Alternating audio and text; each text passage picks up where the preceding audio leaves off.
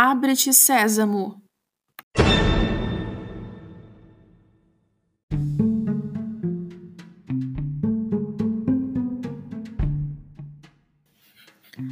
Há muitos séculos atrás, essa frase mágica abriu as portas para um tesouro inimaginável.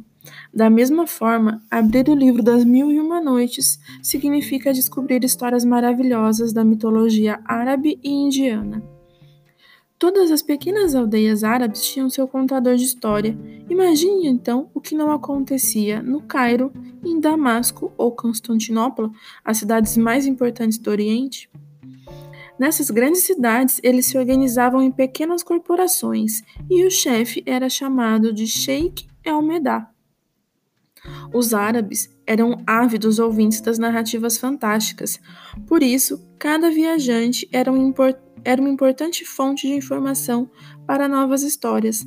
Cada uma delas era enriquecida, trechos eram alterados, nomes de personagens mudados, tudo para criar uma narrativa ainda mais envolvente para os fervorosos ouvintes.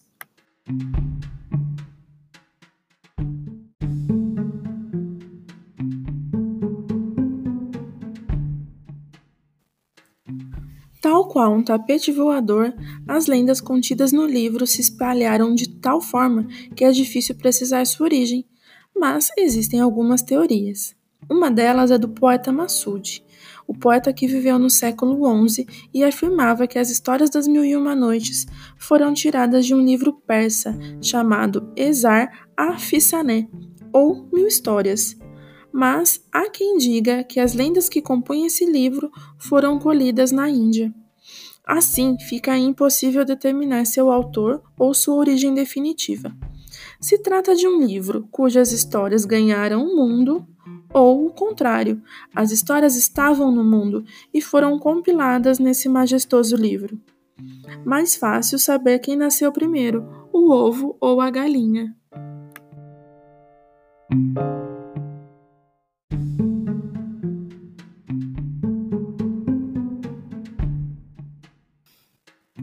Histórias antigas costumam ter pontos em comum.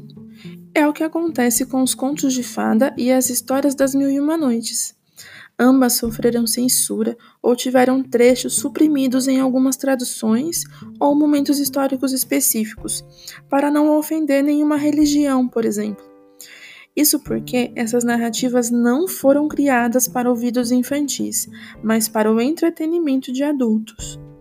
O fato é que algumas das histórias das Mil e Uma Noites são conhecidíssimas e ganharam inúmeras adaptações. Já ouviu falar de Aladim, Alibaba e os 40 Ladrões? Ou Simba, o Marujo?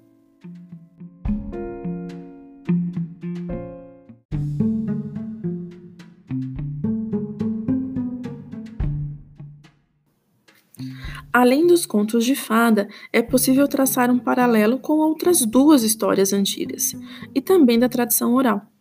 Ilíada e Odisseia são os poemas mais importantes do Ocidente, escritos provavelmente no século VIII a.C.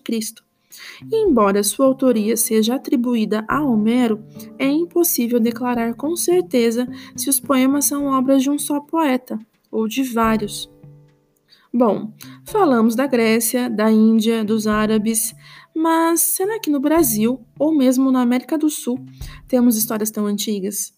Será que existem lendas que foram passando de geração para geração nas nossas tribos indígenas, os povos originais do país, e ainda não foram sistematizadas em um livro?